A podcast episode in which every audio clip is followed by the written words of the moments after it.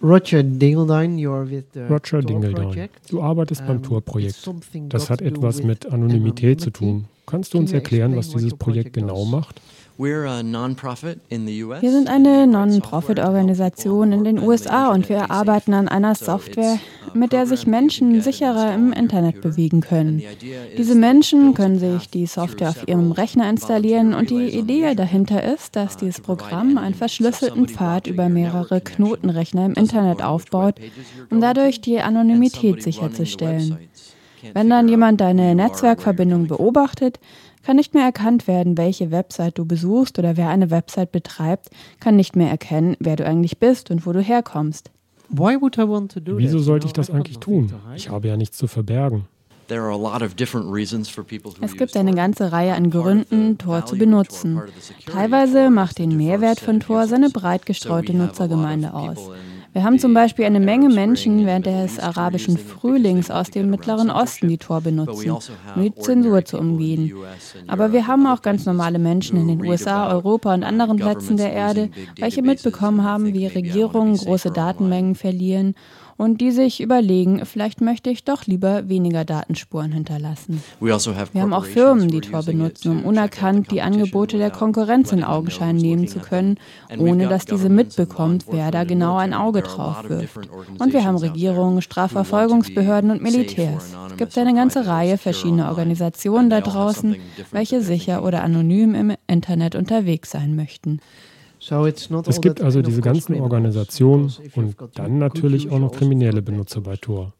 Weil doch eigentlich jeder gute Zweck auch böse Absichten ermöglicht. Derzeit haben wir Hunderttausende User täglich im Tor-Netzwerk.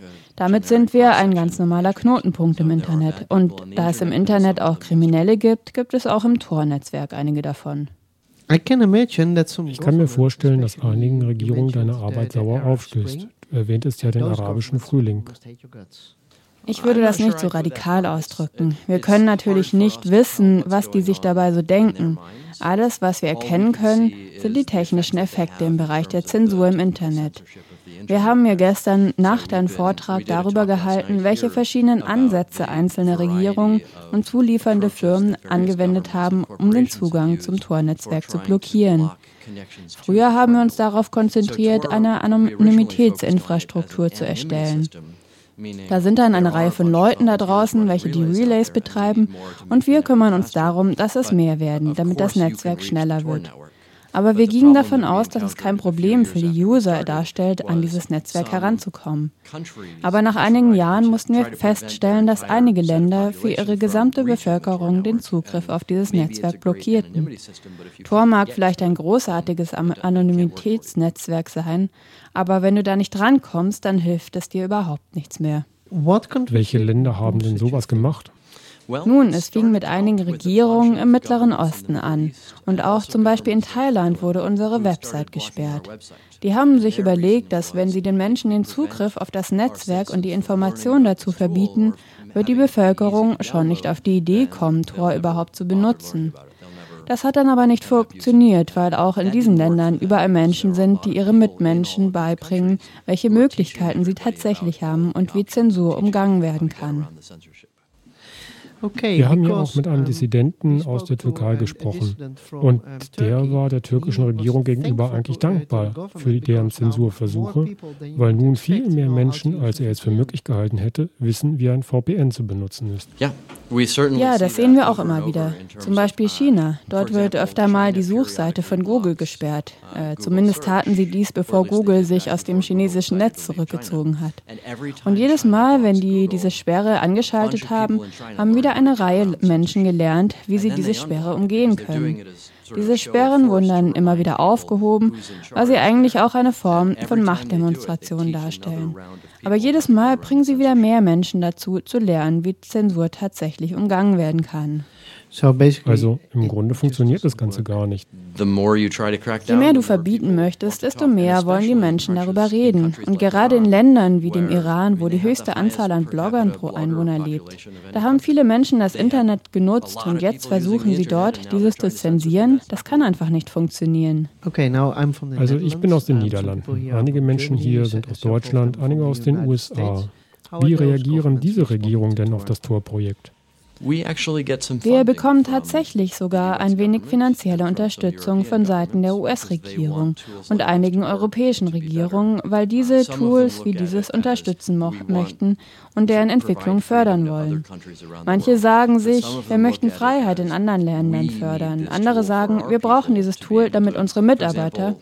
Zum Beispiel bekommen wir finanzielle Unterstützung von den US Naval Research Laboratories, weil die da eine Möglichkeit sehen, dass ihre Mitarbeiter unerkannt im Internet arbeiten können. Das wäre eine Antwort auf diese Frage. Viele finden Tor gut. Eine andere Antwort ist aber auch, dass einige Personen die Informationsfreiheit im Internet nervös macht. Kannst du uns einige Beispiele zu Leuten geben, die da nervös sind und wie du darauf reagierst? Was meinst du da zum Beispiel genau?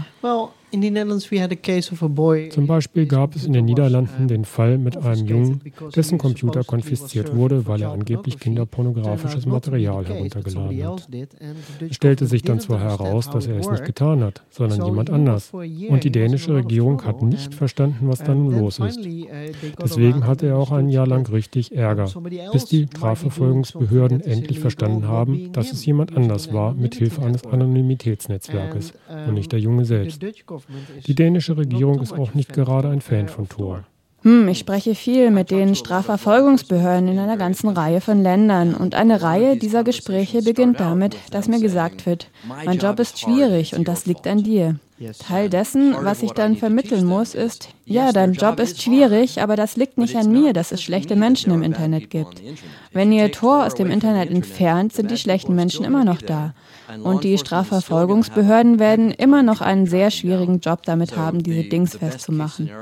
Das beste Ergebnis nach einigen Stunden Schulung ist, wenn Sie danach zu mir kommen und sagen, mein Job ist schwierig, aber ich weiß, dass es nicht dein Verschulden ist. Ich weiß, dass es nicht an dir liegt, dass mein Job schwierig ist. Also Gespräch mit denen helfen. Bisher ja. Jedes Mal, wenn ich mit dem FBI in den USA spreche, gibt es einen FBI-Agent, der auf mich zukommt und sagt, ich benutze Tor jeden Tag für meinen Job, danke.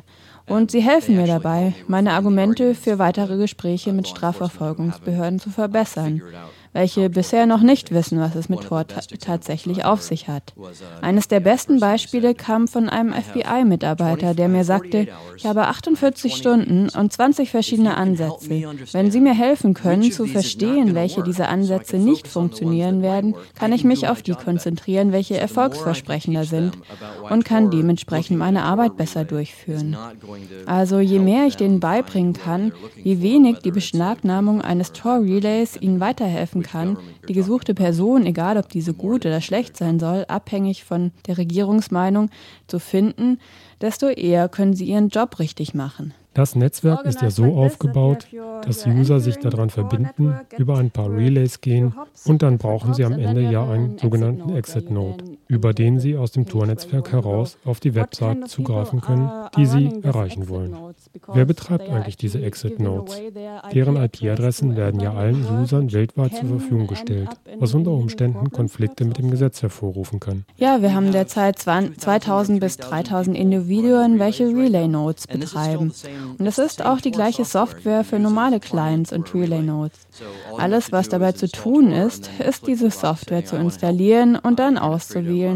Ja, ich will der Informationsfreiheit helfen oder ja, ich möchte meine Bandbreite anderen Usern zur Verfügung stellen. Es gibt eine große Menge an Leuten, die Relays im Tor-Netzwerk Tor anbieten.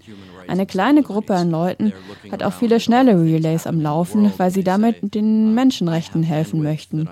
Sie schauen sich in der Welt um und sehen, was hier alles passiert.